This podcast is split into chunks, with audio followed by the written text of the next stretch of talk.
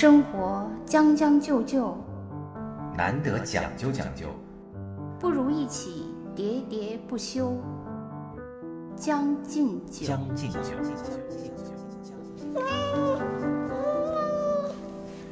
大家好，欢迎收听《将进酒》，我是江山，我是兔子。呃，今天跟大家聊一个，其实说起来也不算是新鲜的一个话题了，就是仪式感。对，其实仪式感这件事儿呢，我想过很长时间啊，然后所以我就跟江山提了这个话题，正好呢，最近居然这个还是一个热搜。对，就是这个热搜是这样的，就是关于这个金晨和体育界的明星张继科，他们两个啊参加了一个就是关于恋爱的这样的一个真人秀节目吧。这个节目里面呢，其中有一顿晚餐就把这个仪式感提到了这个话题上来。就是金晨呢，呃，作为一个娱乐演艺界的一个呃女星哈，她就说啊，她是非常重视吃饭的，说每天这个吃饭呢是最重要的一件事儿，就是要有仪式感嘛。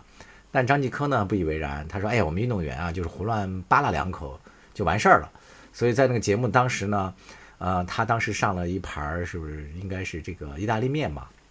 然后金晨看到了，就说：“哎，这个面好像看上去很好的样子。”然后张继科连理都没理他，说：“那个我们运动员都是胡乱凑凑合的。”然后就自己就扒了几口就吃完了。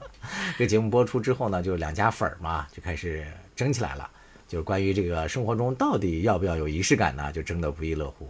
哎，那网上的话是支持谁的多呢？呃，就看谁家粉丝多了呗。是吗？难道就是比拼粉丝，没有一个就是整个舆论的导向没有？呃，舆论导向里都有。仪式感这件事情，现在好像对那个中国人，随着生活变好，已经越来越重要了。对。就有一次，呃，我的一个闺蜜，呃，她就我要过生日的时候，她就说那个她要送我礼物啊。然后我说我说不用了，咱们那个这么多年了，还客气啥呀？是啊。他说不，他说我觉得现在生活需要一些仪式感。仪式感。对，其实这个就是。引发了我对这个事情的那个一个那一个思考嘛。我对仪式感，我觉得我是挺有点害羞的。害羞啊？对，你其实不是反对。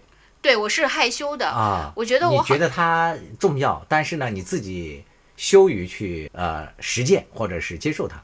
对，我觉得可能跟我就是从小的生活环境有关啊，就是我小的时候，哎，我觉得你说这个特别对。嗯，对我小的时候，呃，就是生活在天津，我在天津长大的，直到上大学之前，我觉得天津的这种文化呢，就是有就是要消解一切意义的。哎，对对对，要解构它嘛。对，我觉得包括北京，后来我来了以后，我觉得也是这样，就是呃，就是用调侃啊，是幽默啊，这个讽刺啊，就是这种方式啊。把一些比较正经的东西给它消解掉。可能是因为他们就是这两个地方比较靠近权力的中心，对，就是他 作为一个呃在没有权力的，对，在权力的那个脚下呃脚下被压迫的人，他可能只能用这些东西来求得心求得一个平衡吧。呃，这个可能是具体的，可能从呃更大范围来说，可能确实是因为呃中国这些年就是由于呃这么动荡，就导致了很多原来呃所构建的那些体系都坍塌了。是的，坍塌。塌了以后，可能大家连那个就是几几年前吧，或者三十年前吧，连那个温饱可能都很困难的情况下，就根本就没有礼仪了。对，所以这些什么仪式感，就是早就崩塌了嘛。我觉得可能就是说，从这种大环境和我所处的这些什么京津文化圈的这个小环境，就是大家好像就是，如果你企图要营造一些仪式感。嗯，周围的人就马上会嘲笑你。嗯，你你也曾经讲过你们当年去吃自助餐的故事吗？是的，呃，你你来讲一下。呃，大概是在二零零几年的样子。当时呢，其实北京的那个自助的高级的自助餐厅还不是特别多。然后我当时那个就职的第一家算是外企嘛。然后我们这个老板从国外来的时候呢，就是为了犒劳我们大家，就把我们带去一家五星级的这个呃餐厅里。去吃自助餐，你想我们那时候的都是血气方刚的那个小伙子，那个大姑娘的是吧？那时候饭量也正大，然后猛然就去了这样的自助餐厅，那可都是那个放开了吃嘛。然后我们当时有一个五人小团伙，大家玩的都特别好，一进那个自助餐厅就迅速的拿一个最大的盘子 装那个最贵的海鲜，装一大盘儿吧，就那个然后几个人占了一个桌子，就在那里高谈阔论的就吃嘛。但是你现在回想起来，可能当时确实没有什么仪式感。然后那个酒店里头的出入呢，也都是一些呃相对的那个比较高层的人嘛，他们就纷纷都对对我们这些人啊就比较侧目嘛。大概我们那个公司可能一百来人嘛。这时候呢，我们五个人当中呢，有一个呃优雅的女子就默默地离开了我们，她就自己端了一个 西餐那个盘儿坐在了我们旁边，然后默默地吃。我们邀请她过来，她就说不用，她说这里安静，就显得和我们区隔开了嘛。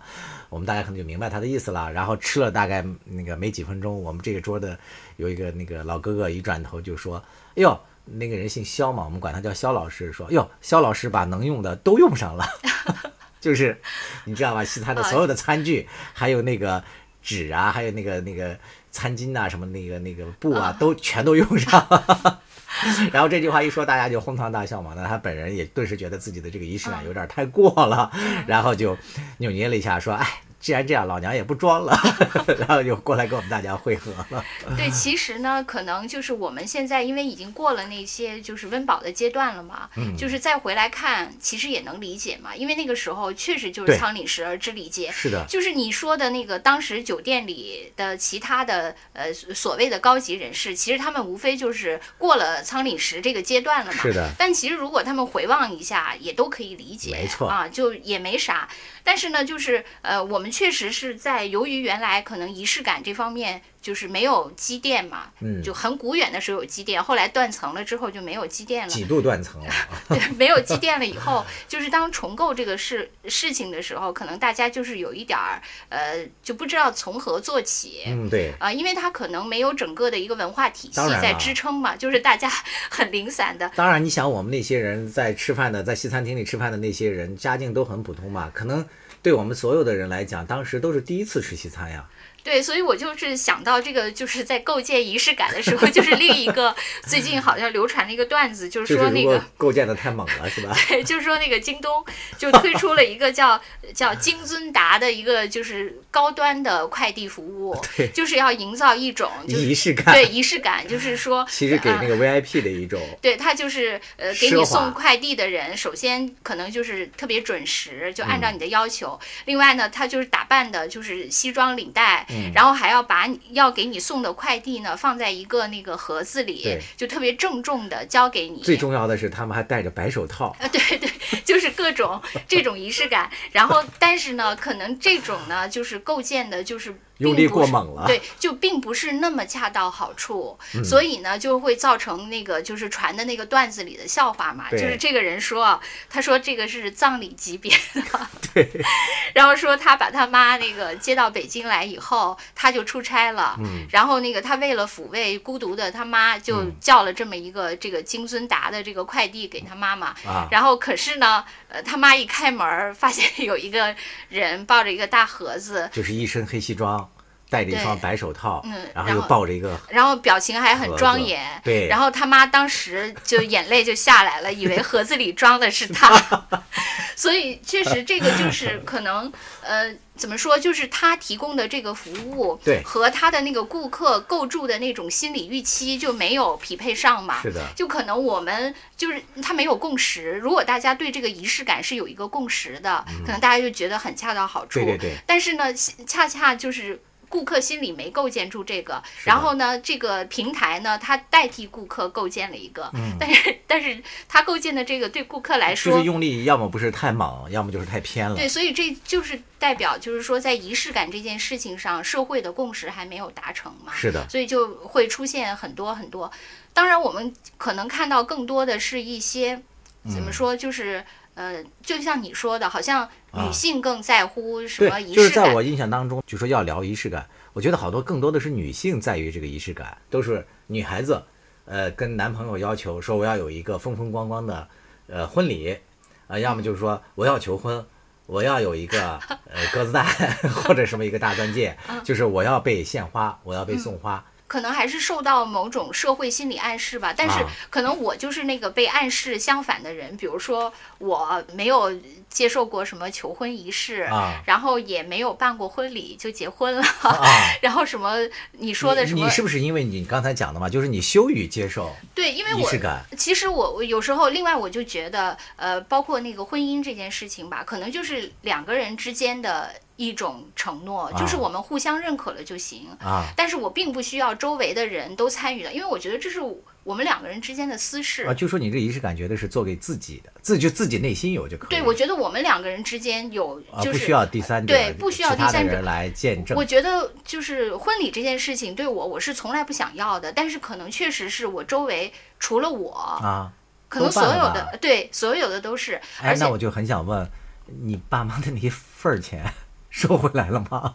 没有，我们没因为没有办，所以这些就就完全都没有。哦，那你爸妈还挺那个，就是在通情达理的。我跟你说，就是在这些事情上，我确实是特别。就像你刚刚咱俩不是也在说这个问题，你就说就是有这些呃婚丧嫁娶，其实应该有这个意识。是的，是。但是我其实是没有这个意识的，所以这个呢，我就想说，这就是这个也是我仪式感欠缺的一个。就刚才咱们说的这些，比如说什么女孩子需要什么，你给我一个什么烛光晚餐，或者我要去。一个什么网红的地方去打卡或者怎么样？这些我觉得这些都是属于怎么说附加型的，就是呃，不重要，不是最重要的。对，希望锦上添花的一个更好的那个东西。但实际上很多很多仪式感，嗯，实际上是为了让你度过一个困难，嗯，就是让你呃。把一个转变能够比较平滑的度过。其实原来我啊，我觉得毕业典礼这件事情，原来咱们不知道为什么有毕业典礼。但你反观想，它其实是因为就类似于成人礼一样。对。就是说，他要通过这个仪式，因为你你要你由一个学生变成一个社会人，其实你可能呃。有一点没有准备好，嗯，但是如果他呃通过这样的一个仪式提醒你，嗯，你已经成熟了，你已经完成了就是你的成长阶段，你已经完成了你的受教育阶段，你要进入到下一个阶段了。然后这样的一个就是好像给你做强化某一种标标识意义，做做一个总结，有一个盖棺定论，就这种仪式。还有就是。刚才说的葬礼，对，就是人为什么？其实我觉得葬礼的，呃，你当然说我是对死者的尊敬，它是有这层含义。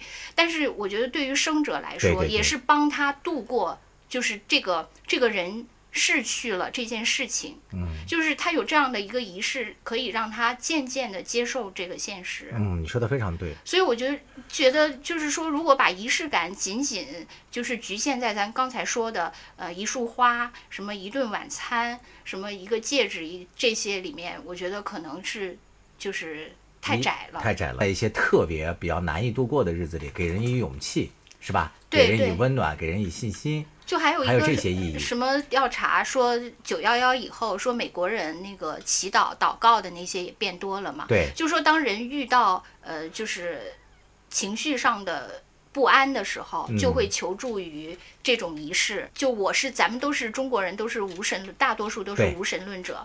但是我觉得我好像从小就有默默祷告的这个习惯。我每次就是，比如说对我对一个小孩来说，可能最大的不安就是考试啊。对，其实我每次考试之前都特别紧张，但我怎么来安慰自己？我就是必须用一套仪式来安慰自己。这套仪式就是由呃文具和小手绢构成的。这个小手绢换过吗？我一直用一个有一个小熊图案的一个小手绢儿。这个小手绢儿，由于我用了很多年，到最后都已经破旧不堪了。哎，我先问一下，这个小手绢儿啊，在实际考试当中，它有什么实际用途吗？没有什么实际用途，我必须带着它去考场啊。就最大的用途就是心理安慰。对，那你说，就是小孩子睡觉必须抱着一个玩具熊，他那个玩具熊其实也没什么。就是那个咱们小时候看的那个动画片，就是那个史努比。那个里面的有一个人叫莱纳斯，他不是一直带着他那小脏毯吗？从来都没丢过。你那个 对，然后我妈，我觉得 就是呃，而且在这个过程中，就是我的我妈妈还有我的老师，他们都不理解我。就我说到那个，就是有一个还有一个文具，就是我的那支钢笔啊。我我一直用了一，尤其是高中三年，我都是用的同一支钢笔。那支钢笔后来越写越粗，越写越粗。你高考也用它吗？啊，是。然后我的都那么粗了，你还要坚持用它？是因为只有那支钢笔让我踏实啊。然后我的，你看，你如果那个当时不用那支写字儿那么粗的钢笔，你也许考的就不是北大了，那就是北泰了，比北大还多一点。然后当时那个我的班主任就说说那个你为什么要用这支钢笔？这支钢笔写出来多难看，你你必须换一支。你都没换，我都没换。我虽然表面上答应他，但是我一直没换，因为就还有我妈说，你为什么一一定要带着这个破的手绢儿去啊考试？为什么不换一条？啊，我就是觉得仪式感。对我这么亲近的人，一个从事了几十年教育的老师，一个天天跟我朝夕相处的妈妈，他们都不能理解我内心的不安，不能理解哦这些东西带给我的那种仪式感抚慰。对 啊我，我是非常需要这些东西，所以我坚持用这条破手绢和这支粗钢笔完成了高考。啊，啊，我我就是怎么说，所以我才说我内心特别惶恐根本不是一个可以随便一考就过的一个学霸，是一个非常不安的学渣，是勉强呃，就是抓住 这些可笑的确定性，卑微的 才度过了我的很多不安所以你可见这个仪式感啊，就是适当的仪式感，其实给人带来很大的是内心上的一种安稳，一种安全感，对吧？对。你看，像你考试要用这种熟悉的这种东西来增强自己的这种仪式感嘛，嗯要用相同的东西来做。对还有这些女孩子就是，呃，刚才咱们讲的，需要需要在生日的时候被送花，或是吧？需要一个求婚仪式等等啊，可能都是要通过这种形式来消除内心的不安全感嘛。对我就是觉得呢，就是呃，仪式感其实呃，像你说的，就是帮很多呃女孩子什么，就是呃，确定爱情啊，或者是怎样，这些我觉得都是同样的道理，就是道理就是让你度过你就在不确定中寻找确定性，或者是在呃特别艰难的转变中寻找一种抚慰。对啊、就是我就刚才说到的，呃，就是一个是呃毕业典礼，对对啊、对毕业典礼就是呃你要由一个呃孩子变成一个成人的一个转变。对其实我当年参加毕业典礼的时候，我没有这种。呃，啊心里的敬畏感，我就觉得，哎呀，反正就是一个呃形式嘛。是。但是实际上，你现在回头想想，可能你需要这样的，就是后来没有它是一个很重要的标识意义嘛。对，后来没有成人礼了嘛？古代是有男女都有各自的成人礼，但实际上这个就是现代版的一个可能接受了西化的一个成人礼。对啊，但是只是大家可能就忘却了那个意义，到嗯时候大家就是呃大帮哄，最后再看看毕业照也就完了。但实际上这个确实是呃让你从学校走向由由一个学生变成一个社会人的那么一个转变。最嗯轻的是包括那个上课让你起立，对是吧？其实就是警醒你要上课了嘛，对对对要进入一种比较那个严肃的状态，比较认真的那个那个情绪里。然后还有就是呃葬礼，对葬礼真的是是的是的是的对，我觉得葬礼确实可以抚慰对对对，我就特别认同这一点嘛。葬礼，因为我父亲几年前过世嘛，我经历了这么一个呃阶段，就是一开始的时候就是特别的悲伤嘛，就是因为自己的对父亲离开，当时就感觉就很绝望，也很难受，很难过，就觉得就是好像感觉自己挺不过来了，就喘不过来气那种感受。但是呢，周围的亲朋好友，还有我们兄弟姐妹的几个人的同学啊，什么就纷纷都来了嘛，都来吊唁。哎，这时候这个气氛就开始发生了特别，就是你说是诡异也好，但是呃，就是很明显的一些变化，就是大家多年没见，然后再聚到一起呢，就更多的内容，一是怀念老人，因为我们共同都认识嘛，一是怀念老人给我们留下的一些呃好玩的事儿，另外一个呢就是呃叙述我们这些呃几年没见的这种思念之情啊等等啊，最后就把整个的那个吊唁现场，甚至包括到最后的那个葬礼，都变得就是一个很普通的一场聚会了，大家凑在一起。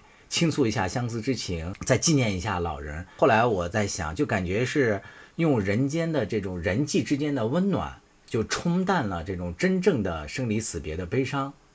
就是感觉大家就紧紧的抱团抱在了一起，一起对抗人生其实是始终对抗不去呃不了的这生死的这种大限嘛。嗯，呃，我觉得这个仪式是非常重要的。一方面，让你能够更好的记住老人，就是在通过别人的叙述，然后亲人的这种呃互相的怀念，然后你可能在心中更丰富了这个父亲的形象。另外一方面呢，也让你知道，就是父亲的告别，它不意味着生活的结束啊、而且更重要的一点是，只要我们大家都记住逝者，他就不会真正的离开我们。对，而且我觉得，如果呃你父亲他自己能选择，他也是愿意大家是以这样的方式。对对对，对，因为他觉得呃，就是如果葬礼是这样的，其实他还哎呃活在每个人的记忆里，而且曾经给大家带来过很多快对对对乐。就是说到这个仪式，还有日本的那个电影《入殓师》啊是啊，对吧？对他那个就是更加强调那个仪式的那种过对对对程嘛，是的其实是对那个不管怎样吧，我就觉得呃。就是这些仪式，真的是呃若干年文化沉淀下来的一种形式，是对人很重要，对死者、对生者，就是是都是呃获得了一个抚慰。对，它让生活可能变得更加的丰盈一些了，就没有那么干枯、那么凄惨啊，或者那么那么没有意思。对，而且还得大家在一起，确实可以获得一，就是仪式感。有的时候是呃一个人的仪式感，但有的时候可能就是呃是要一群人的仪式感。对，在说这个群体的仪式感之前呢，我关于这个仪式感，我有一个个人的一个呃看法，就是这个仪式感啊，很重要的一点是仪式给你自己，嗯，不要仪式给别人。呃，对，很多人都是仪式给别人嘛，没错啊，啊，就是好像他的那个仪式啊，就是他并不是说让我自己感受到我的生活有质量了、有意义了、幸福了，他是一定要秀给别人看。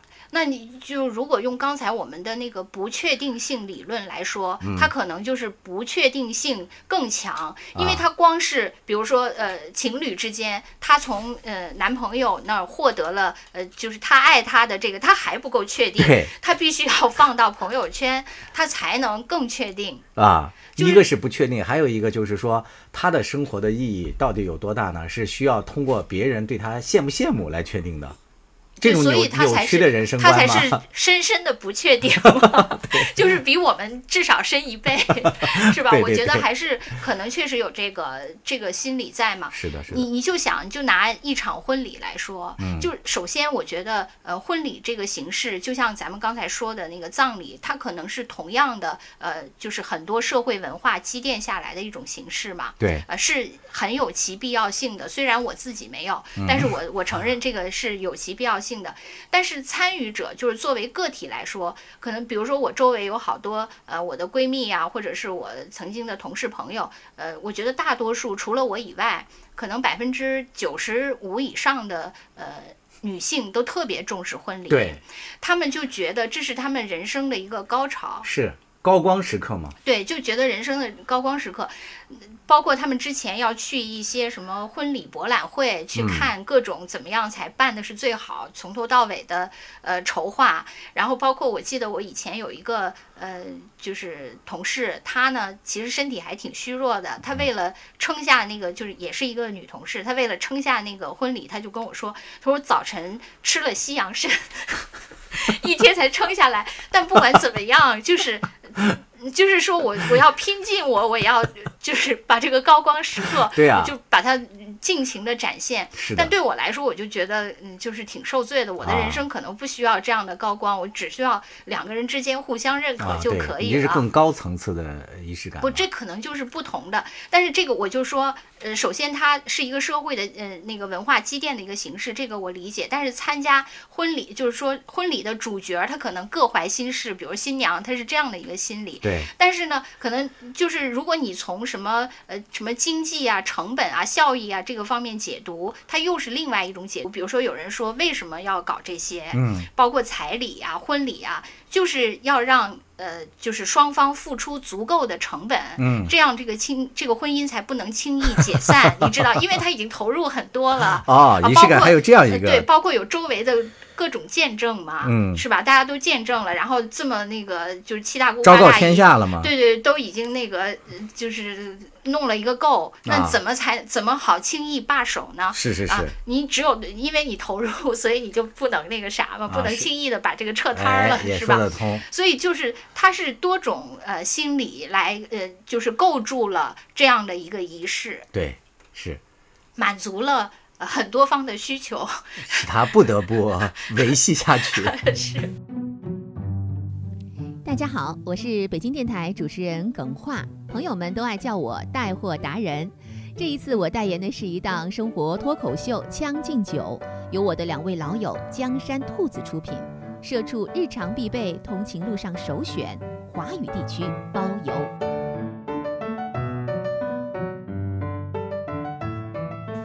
哎，你刚才说到这个群体的仪式感啊，这个词，我觉得也挺有意思的。嗯，就是个人的仪式感啊，它可能呃更多的是呃关于个人的一些感受、体验，或者说他不同的价值观嘛，他需要的这个仪式感也不一样的。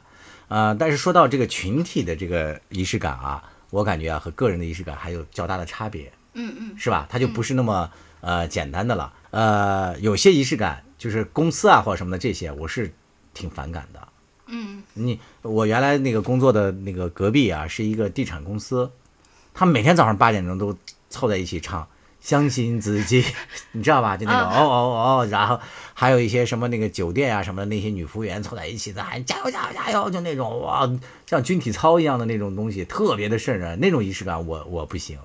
那就是可能就是有一种说法嘛，就是他们总说那个百分之九十六的老铁啊啊，只有百分之四的人可能是相对受过比较那个高的教育，就受不了相对来说自我意识啊，自我意识比较强吧。但是我可能就是就像存在即合理嘛，就是他们这些呃，可能确实就是挺呃提气的，挺醒神的。你行吗？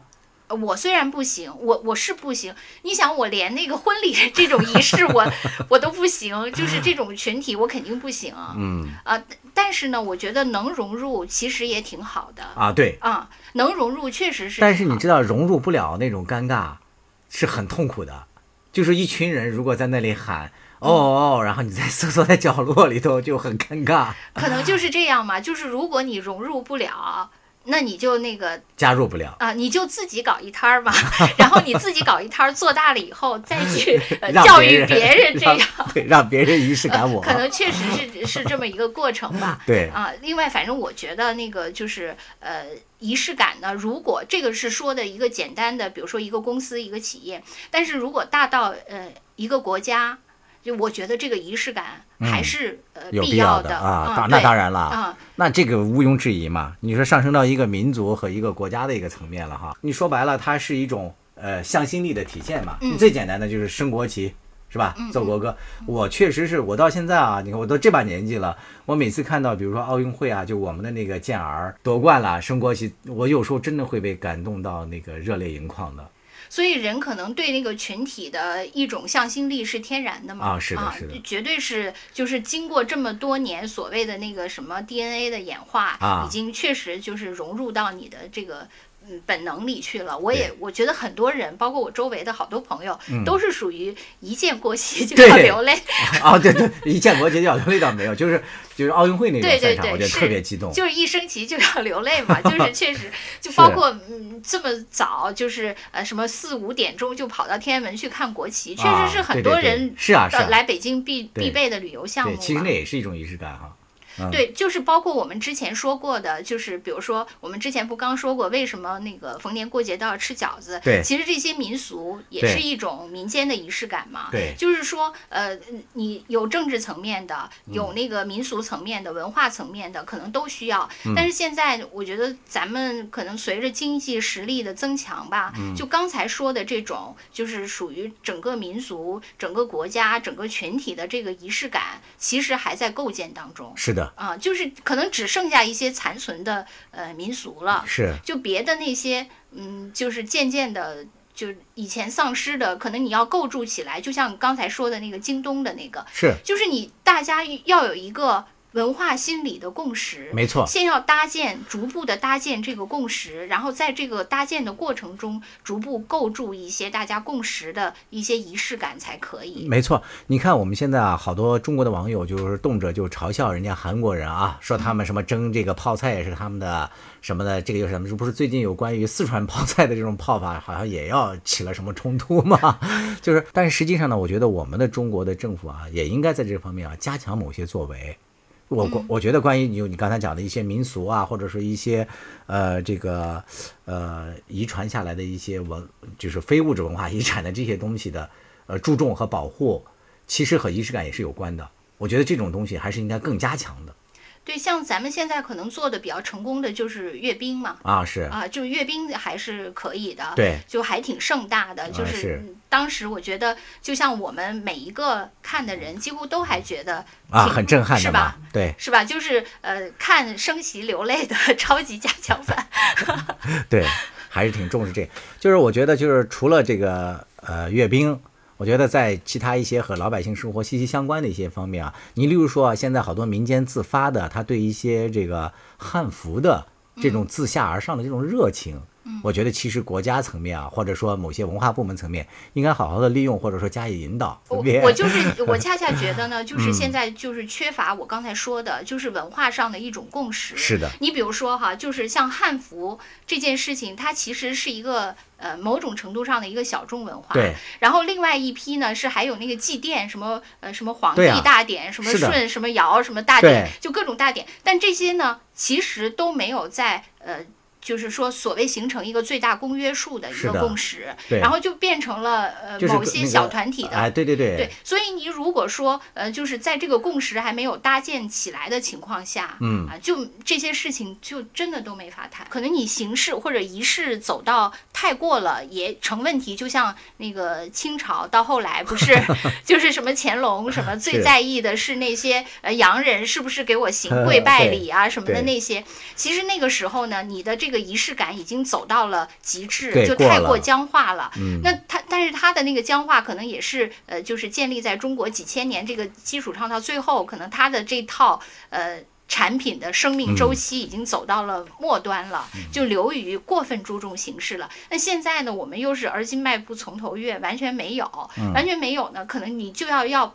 在现在的这个土壤下，逐步的培育一个它从现在的这个土壤上长出来的一个形式，可能你嗯，你直接 copy 乾隆那一套也是不行的，是的，是的，是的，对，是吧？咱们又进入了一个新的产品周期 要慢慢的培育，然后可能这个产品最后就是又是是呃剩，就是最后由呃十行大于十，到最后又变成乾隆时代了，对。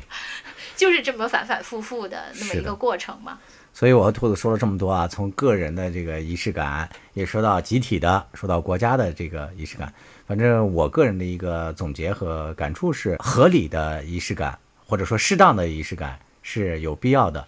但是呢，这个仪式感呢，如果是不是仪式给自己的，而是要仪式了秀给别人看的，还有一个呢，就是仪式感如果过了头的，或者说太僵化的仪式感，都是没有必要的。对我，我觉得就是首先，你如果能 在个人的生活中自己给自己有仪式感，对然后自己提升自己的精气神儿，是啊，然后呃那个呃度过生命中的一些对什么，不让自己安啊，考一个高考好成绩。对就可以了。对，然后，如果是呃在小范围的群体之内，就比如说呃你和你的家人，对你和你的朋友，呃你和你的爱人之间有大家都有一种默契的共识的那些仪式感，我们嗯也特别鼓励。是的，就是生活将将就就嘛，难得讲究讲究。对，但是就是不要呃过分的去用你的仪式感去打扰到跟你没相关的人，就那就是秀优越感对，就没有必要了。对，但是呢，从群体的层面来说，我嗯们还挺希希望这个呃咱们的这个民族，咱们的这个文化能够酝酿出大家共识的一些呃仪式感的。对。最后呢，想把兔子找到的一段精辟的话来作为我们的安利，来兔子朗诵一下。人烧成了灰，成分就跟磷灰石差不多，并没有什么值得敬畏的。为什么我们要把它当回事？为什么每年头尾都有个年节作为始终？为什么勾搭别人上床之前，得先有个表白和压马路的过程？为什么合法同居除了有张证之外，还得邀请亲朋好友来做一个什么用也没有的仪式？因为生死、光阴、离合，都有人赋予他们意义。这玩意儿看不见、摸不着，也不知有什么用。可是你我和一堆化学成分的区别，就在于这一点意义。